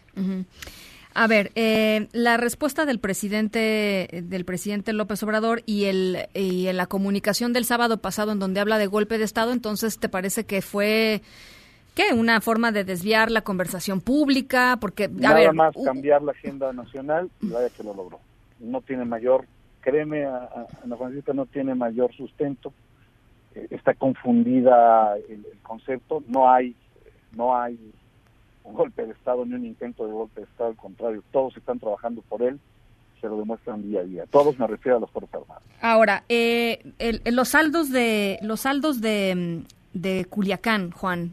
¿Cómo, cómo, ¿Cómo te parece que se han ido procesando por parte del ejército? Pues la maravilla de las Fuerzas Armadas es que siempre se reinventan, Ana, siempre entienden cuál es la experiencia, pasó en el 68, pasó el primero de enero del 94, es decir, un ejército que logra eh, reinventarse y fortalecerse para que este tipo de situaciones no se vuelvan a repetir y seguramente así será. Eh, el, asunto de que de, la revelación del nombre de la persona que estaba eh, no operativamente a cargo, pero digamos que estaba a cargo de, de, la planeación, ¿te pareció una imprudencia del, del Ejecutivo Federal o que era innecesario más que imprudente y sin embargo renueva lo que te digo, o sea, eh, fortalece lo que te digo. Le dio una orden a su general secretario y el general atendió y obedeció la orden. Pues era, innecesario, sí, porque no cambió en, nada la narrativa, los hechos, eh, absolutamente nada cambió conocer el nombre del coronel Verde, ¿no? Entonces, este, fue innecesario. La, la cara del, del general secretario lo, lo dijo todo, ¿no? Por supuesto, porque evidentemente es algo a lo que no estaba acostumbrado el ejército, es decir, revelar pues, la identidad de una persona que si bien no participó en el operativo de Culiacán, pero sí es una persona clave en materia de inteligencia militar. Entonces, Juan, eh, sin relevancia, digamos, el, el, el, discurso del presidente tiene que ver con cambio de la conversación pública, el discurso del general Gaitán tiene que ver con una opinión de una persona que no tiene un peso específico, actual, este, operativo en el ejército. Dentro de las Fuerzas Armadas, ninguno. Algo que te preocupe en la relación, porque se ha dicho mucho, Juan, en la relación entre, entre el presidente y las Fuerzas Armadas, ¿no? Fíjate que Fíjate que no, Ana, preocuparía mucho no ver al secretario eh, demostrándole su apoyo al presidente, me preocuparía mucho no ver a los soldados operando en favor de la gente ni de la, ni de la sociedad. Y eso no está pasando. Allí van a estar los militares en apoyo a la gente, en apoyo al pueblo, en apoyo al presidente, que que es muy importante porque lo están demostrando. Entonces, creo que el, mensaje y el discurso debe de ser diferente, no irnos por, por lo anacrónico esto de los militares golpistas. Esos no son los militares mexicanos.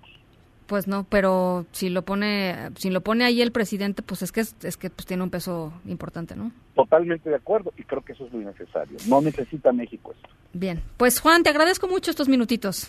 Al contrario, estoy a tus órdenes. Muy buenas tardes. Un abrazo, Juan Ibarrola, especialista en Fuerzas Armadas. Ya lo escucharon ustedes. ¿Qué les parece si nos vamos a otras cosas? En directo.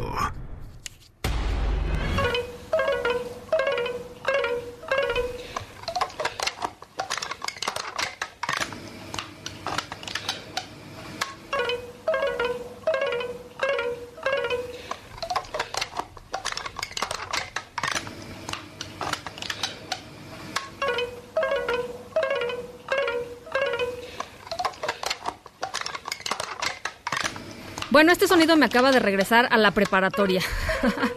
¿No? ¿A poco no? Este.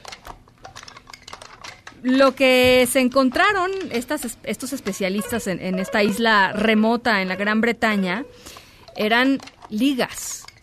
¿No? ¿Se acuerdan de estirar la liga ahí? Este sonido, justamente, ¿no? Eh, y no eran dos o tres ligas, eran literalmente miles de ligas que estaban por todos lados. La pregunta es cómo llegaron ahí estas ligas si solamente acceden a esta isla científicos, no hay nadie más, ninguna otra persona puede llegar ahí, lo único que hay son gaviotas y aves eh, a las que se estudia. Eh, así es que pues era un super misterio. al ratito les platico de qué se trata, por lo pronto los dejo con esta con este déjà vu que me, que me dio este sonido que puso nuestro querido productor Daniel Guerra. Vamos a la pausa, las 6 con 28, y regresamos con más. En directo con Ana Francisca Vega por MBS Noticias. En un momento regresamos. Continúas escuchando en directo con Ana Francisca Vega por MBS Noticias. Oigan, a ver, a ver si alguien nos puede, nos puede ayudar con esto. Guillermo Mendoza López necesita sangre. Está en la cama 451 del Hospital de Traumatología Doctor Victorio de la Fuente Narváez. ¿Dónde se puede donar? En el Centro Médico Nacional La Raza, en el Banco Central de Sangre. Se puede ir de lunes a domingo de 8 de la mañana a 1 de la tarde y de 2 de la tarde a 6 de la tarde. Está en Jacarandas, sin número, esquina Ceris, ahí en la colonia La Raza. El contacto, a ver, apúntenle para ver si nos pueden ayudar. Le podemos ayudar todos a Guillermo Mendoza López. El contacto es Marlene Bautista Delgado y su celular es 5539 002079 en, en mi cuenta de Twitter arroba Ana F. Vega. Ahorita pongo toda esta información para que, para que ojalá podamos ayudarle a Guillermo Mendoza López, cama 451, Hospital de Traumatología, doctor Victorio de la Fuente Narváez. Ahí está, hoy por él, ¿no? Hoy por él. Bueno, vamos a otras cosas. Edictos. Edictos. Con Enrique Rodríguez. ¿Qué tal, Ana? Muy, muy buenas tardes, mucho gusto en saludarte. Bien, bien, muy bien, contento de estar contigo aquí en la cabina. Igualmente, ya te extrañábamos. Acá andamos, acá andamos, siempre estamos. Cuéntanos. pues, Ana, em, quiero hablar de, básicamente, de las declaraciones, de la inconsistencia y las declaraciones que ya has tú citado de Olga Sánchez Cordero, la secretaria de Gobernación, respecto a la ley Bonilla, que se han reproducido prácticamente en todos los medios, pero lo quiero, te lo quiero decir como una, digamos, un problema que está habiendo de comunicación en la narrativa del gobierno federal que yo veo eh, consistentemente en diversos funcionarios de alto nivel del Estado mexicano. Eh, vamos a empezar con Olga Sánchez Cordero. Em, en septiembre, en la tribuna de la Cámara de Senadores, Olga Sánchez Cordero fue muy enfática, siendo secretaria de Gobernación, para afirmar que la llamada ley Bonilla era a todas luces inconstitucional y lo dijo con vehemencia. Vamos a escuchar el audio. A ver.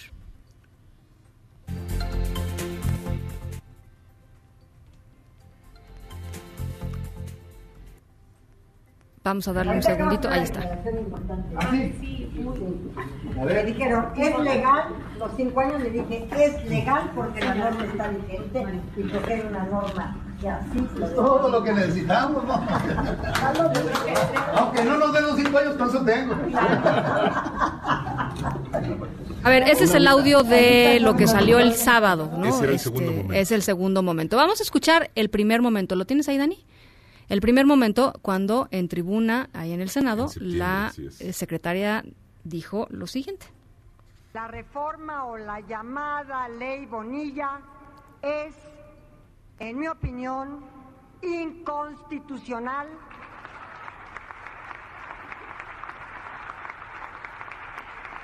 No he cambiado de opinión. Punto. La sostengo. Bien. Ese es, el prim- es el primer momento. El segundo momento era ya con, con Jaime Bonilla. ahí, Y ¿no? el, el segundo momento, como tú comentabas, Ana, tiene que ver minutos después de la toma de posesión de Jaime Bonilla, que se dio el viernes 1 de noviembre, el viernes pasado. eh, la Secretaría de Gobernación eh, concede dos entrevistas a medios locales allá en Baja California y eh, llega, yo diría, en, un, en una atmósfera de cierta euforia con el eh, ya gobernador de Baja. California a comentarle, acabo de decir esto, y va el audio para que quede muy claro, ¿no? Va. Ahorita acabas una declaración importante. ¿Ah, sí? A Me dijeron, ¿es legal? Los cinco años le dije, es legal porque la norma está vigente y porque hay una norma que así lo Es todo lo que necesitamos, ¿no? Aunque no nos den los cinco años, con eso tengo. ¿Eh? Una agüita. Ahorita estamos los Compadre, ¿cómo estás? ¿Ya hablando? aquí platicando. el secretario. Sí. Fiscal. Ya estábamos aquí este, dándonos una, una, este, una esgrima jurídica. No, estuvo dando, estuvo dando muy buenos tips. Y bueno, ahí tenemos sobre el mismo tema, Ana, sobre el mismo tema, una posición totalmente distinta. Una posición en público y una posición, me atrevo a decir, en privado, porque la Secretaría de Gobernación reconoce que este audio, el segundo que escuchamos, que fue video, de hecho, tomado con un celular, eh, se toma sin su consentimiento y sin que ella conociera que estaba siendo videograbada Grabada. a través de un celular. Yo creo que la congruencia en un tema tan delicado eh, tiene que darse en público y en privado. Y después se emiten tarjetas informativas por parte de la Secretaría de Gobernación para tratar de explicar lo que a todas luces es una incongruencia. Y eh, en la noche del mismo viernes, eh, Arturo Saldívar, presidente de la Corte, sube un tuit a su cuenta personal donde dice, por cierto, que no se les olvide eh, que quien va a resolver en última instancia si es o no inconstitucional la llamada ley Bonilla, que le estaría dando cinco años al gobernador de Baja California, o dos, es la Suprema Corte de Justicia. Claro. Es la única instancia abocada a este tema. ¿No? Pues, sí, no había por qué meterte en camisa de once varas. Eh, Exacto. Luego, otra inconsistencia por parte de funcionarios del gobierno federal. Alfonso Durazo, el secretario de Seguridad Pública Federal. A ver, eh, nos dice, no hubo filtraciones en, en el asunto de Culiacán. Entonces, ¿de dónde salió el video que le toman eh, cuando capturan al hijo del Chapo? Es decir, eh, el, el video de Ovidio es evidente, lo toma alguien que participó en el operativo y lo filtró a redes sociales y lo retomaron los medios de comunicación. Luego, en un tercer momento, el tema de la supuesta insidia de el golpe de Estado me parece un distractor, me parecen factores de comunicación que eh, nos muestran una narrativa eh, distinta, eh, digamos por decirlo elegantemente, rara, que lleva como común denominador un verdadero desastre de la forma en que el gobierno está estableciendo su narrativa en la actualidad. Yo creo que sí es un problema de comunicación el que existe. Yo creo que eh, esto de estar dando declaraciones, desdecirse, mandar un comunicado, mandar una tarjeta informativa, no abona en nada a la certidumbre y sobre todo al mensaje de congruencia. Y yo creo que el gobierno federal, el presidente de la República, tiene una enorme oportunidad de unir, no de seguir dividiendo. Oye, Enrique, ¿y crees que, a ver, porque yo, yo escucho esto eh, y de pronto veo las cifras de aprobación del presidente López Obrador Sí. Eh, es más, incluso veo las cifras de aprobación del secretario de Seguridad y Protección Ciudadana después de Culiacán, incluso sube un poco este la, aprobación. Yo creo que lo tenemos que analizar a la luz. Digamos que no hay incentivos, pues a, a, lo que voy es, hay pocos incentivos para que la comunicación se vuelva este pues mucho más seria. Congruente. Seria y congruente. Yo creo que tiene que ver con esa parte dura del apoyo con el que cuenta el presidente de la República y que allí está. Es decir, yo no creo que esos datos que arrojan las encuestas de popularidad o de respaldo eh, después de ciertos acontecimientos sean verídicas. Yo creo que ahí están. Pero, a ver, vamos a lo mismo, el círculo rojo, la eh, clase política, quienes toman grandes decisiones empresariales en este país, cuando reciben este mensaje de incongruencia, eh, creo que lo manifiestan y es el resultado lo que vemos, por ejemplo, en las redes sociales. las acusaciones, las recriminaciones, los señalamientos, los distractores. Yo creo, de verdad insisto, y es mi deseo, y sé que también es el tuyo, hay una gran oportunidad para unir al país y creo que vamos en sentido contrario. Bueno, pues eh, están tres, tres ejemplos ahí muy recientes, ¿no? Sí, sí, y sobre todo pues para llamar la atención de que seamos serios, ¿no? Gracias, Ana. Gracias, Ana. Linda, linda Excelente semana. Son las uh, seis con casi veinte para las siete. Vamos a una pausa. WhatsApps aquí en cabina. Ahora no he recibido ninguno por ahí. Ahí tienes. Allá, um, pásamelos. 55 43 77 1025. Va de nuevo. 55 43 77 1025. Ya vienen por acá algunas de sus comunicaciones. Vamos a la pausa. Regresamos con más. En un momento continuamos en directo con Ana Francisca Vega. Continúas escuchando en directo con Ana Francisca Vega por MBS Noticias. A ver, ya me pasaron por acá llamadas. Armando Mena dice, aprovecho para invitar a que no nos distraigamos con la agenda de lo importante para México, no a las cortinas de humo. Angie Castro dice, las personas que expresamos nuestra inconformidad con el gobierno de López Obrador no somos bots, sin embargo, ellos sí tienen y nos agreden por pensar distinto. Angie, hay bots de todos lados, ¿eh? O sea, esa es la otra realidad. Eh, hay bots de un lado, hay bots del otro.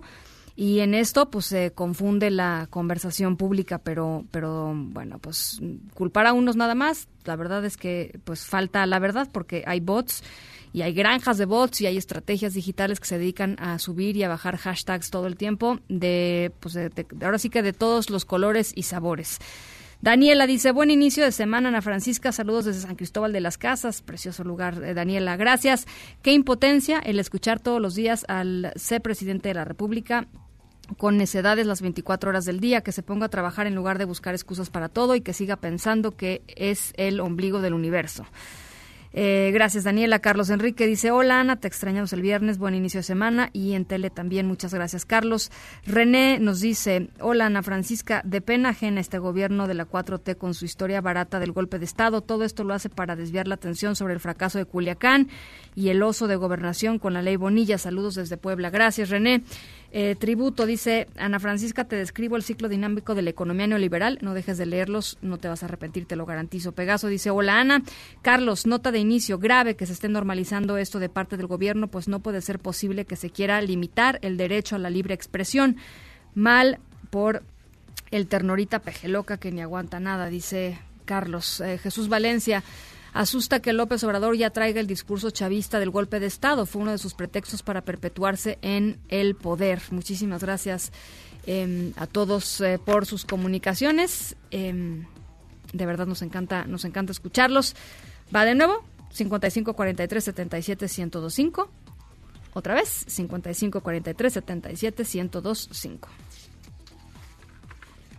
En directo.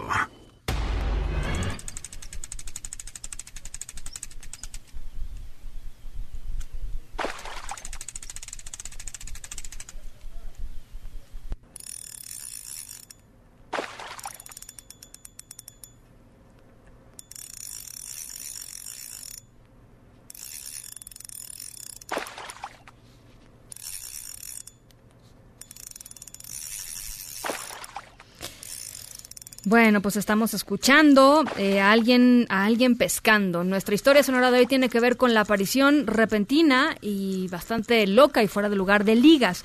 Miles de ligas en una isla eh, muy remota en la Gran Bretaña, en donde nada más pisaban científicos para estudiar a las aves que ahí, pues que ahí viven. Eh, son dos hectáreas de una isla de lava volcánica eh, para visitarla se requiere un permiso especial y ya les decía, los únicos que pueden eh, ir son eh, ornitólogos, que son pues, personas que estudian a estas aves. Eh, se encontraron miles de ligas. Para los conservacionistas, estas ligas fueron traídas a esa isla por gaviotas que confundieron las ligas con lombrices. Eh, ¿Por qué piensan que fueron, eh, que, así llegaron? Bueno, pues porque eh, creen los conservacionistas que las ligas provienen de plantaciones y venta de flores cercanas. Es un negocio muy, muy, muy, muy extendido allá en la región de Cornwall. Eh, y bueno, pues evidentemente las gaviotas lo que hacían era tratar de pescar a las lombrices, lo que ellas veían como lombrices, eran ligas, las llevaban hasta la isla, eh, se encontraron a varias eh, gaviotas eh, muertas y cuando pues las operaron para hacerles una autopsia se dieron cuenta que en su pancita traían, traían bastantes ligas. Así es que se pusieron eh, manos a la obra y se hizo un llamado a las empresas y a los comerciantes para que consideren de forma muy, muy puntual en cómo se pueden deshacer de los objetos de plástico o de látex o algunos otros animales que puedan ser pescados por las propias eh, gaviotas o por las por, distintas aves y pues evidentemente con esto dañar el ecosistema de eh, pues de esta isla y por, por, supuesto pues estas pobres a estas pobres aves. Esta es nuestra historia sonora de hoy.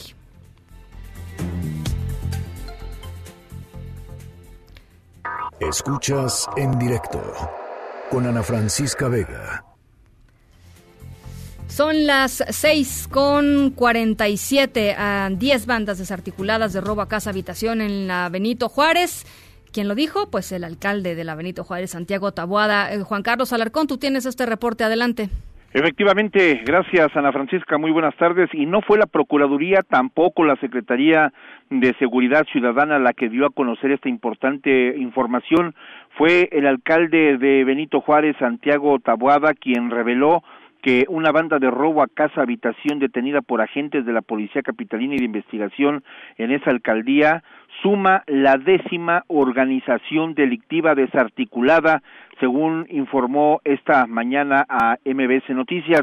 El funcionario explicó que en la reunión del Gabinete de Seguridad la Fiscalía en Benito Juárez comentó y hizo público al propio alcalde de la detención del grupo delictivo que principalmente actuaba cuando sus propietarios o los propietarios del inmueble salían de casa a sus labores cotidianas. En entrevista señaló que el grupo de ladrones está relacionado con otras carpetas de investigación en la alcaldía Álvaro Obregón y Benito Juárez, desde luego, cuya característica es que no hacían uso de la violencia. Escuchemos. ¿Cuánto dinero se tuvo que poner de más con la recaudación que hubo por el cambio de de, para entregar dinero? Este. A cambio de armas. La jefa de gobierno destinó desde el año pasado exactamente 20 millones de pesos para el desarme en las 16 alcaldías. Llevamos alrededor de 10 millones de pesos Ahora les damos la cifra exacta de cuánto se ha gastado en estas 4.349 armas de fuego. No, sin duda ese no es, ese no es el audio, pero te comento que sí. dijo, dijo el, el alcalde en Benito Juárez que la captura eh, fue precisamente esta eh, que se logró esta desarticulación de las 10 bandas de robo a casa habitación. Ha sido en coordinación estrecha con la Secretaría de Seguridad Ciudadana y con la Procuraduría Capitalina, aunque por el momento dijo no se puede cantar victoria, pues eh, Tabuada Cortina detalló que las principales colonias en las que operaban las bandas de robo a casa habitación son del Valle, Narvarte y Nápoles. Precisó que el periodo de desmantelamiento de las 10 bandas de robo a casa habitaciones de octubre de 2018, fecha en que inició su administración en Benito Juárez, al mismo mes, es decir, a octubre del presente año. Ana Francisca, el reporte que tengo. Gracias, Juan Carlos. Buenas tardes. Buenas tardes. En Agenda con Rafael Arce. Rafa, ¿cómo estás? Hola Ana, ¿cómo te va? Buena tarde. Buen arranque de semana. Buen arranque de semana, Ana. ¿Todo bien?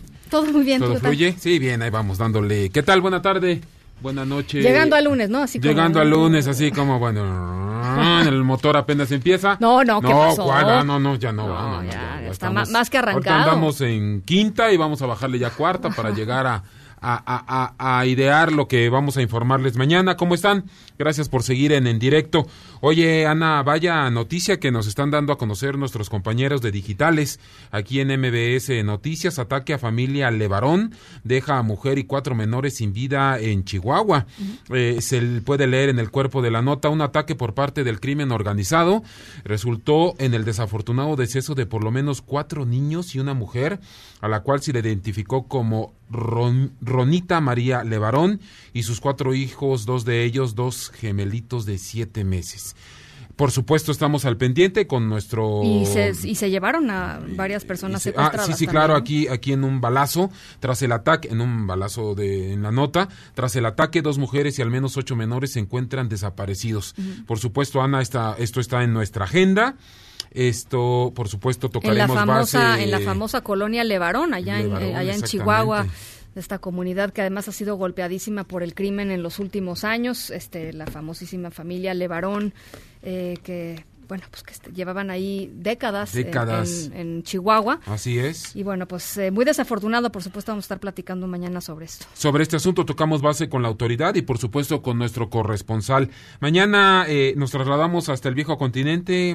Ana, mañana es la primera audiencia de Karime Macías allá en Londres para saber eh, eh, su estatus eh, legal, ¿no? Su, eh, si se le extradita o no acá a la eh, a México, ¿no? A la, a la Ciudad de México. Mañana, pues bueno, Alfonso Durazo tiene otro pendientito ahora en el Senado, Ana, como y, y bueno, es que se sigue arrastrando eh, eh, eh, la cola eh, Culiacán, si me lo permites llamarlo así, que es la sombra de la que no se puede deshacer por más que quiera el gobierno federal. Pues mañana comparece a- Alfonso Durazo, el secretario de Seguridad Ciudadana, ante los senadores y seguramente van a sacar chispas, precisamente. Sí, sí, sí, va por la glosa del primer informe de Andrés Manuel López Obrador, pero el asunto del operativo en Culiacán eh, está dando mucho de qué hablar. Está en nuestro país, como bien lo informaste, Ana, el, el presidente electo de Argentina.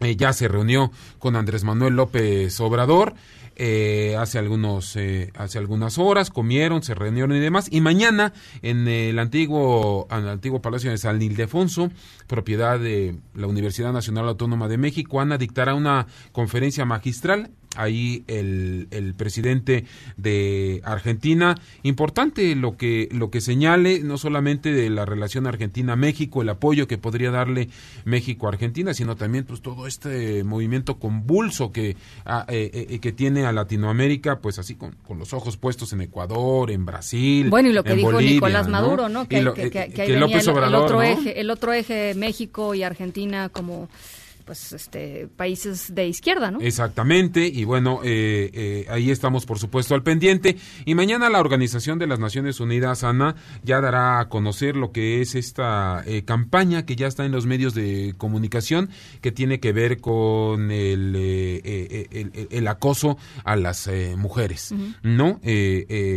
Vemos ya en el metro eh, y, y, por supuesto en los camiones de la Ciudad de México leyendas como un, un, un pequeño arrimón es acoso, ¿no? Por ejemplo, sacar fotos sin permiso es acoso. Entonces, ya mañana la ONU da a conocer esta campaña de suyo importante, Ana, muy, muy llamativa, quiero decirte, eh, muy imperativa. Y por supuesto estamos al pendiente de esto y de muchas cosas más. La CNDH. Y la Comisión Nacional de Derechos Humanos. A ver si mañana llegan, a ver si mañana acuerdito. llegan al acuerdo Así es. y se logra una votación para nombrar a la persona que Así es, gracias por recordármelo. Gracias, Rafa. No, a ti, Ana, gracias. Hasta mañana a las 6.55 nos vamos a nombre de todos los que hacen posible este espacio informativo. Gracias por acompañarnos en este arranque de semana. Yo soy Ana Francisca Vega. Se quedan como todas las tardes con Gaby Vargas y después ya saben, charros contra gangsters. Pasen buena noche. MBS Radio presentó en directo, en directo con Ana Francisca Vega por MBS Noticias.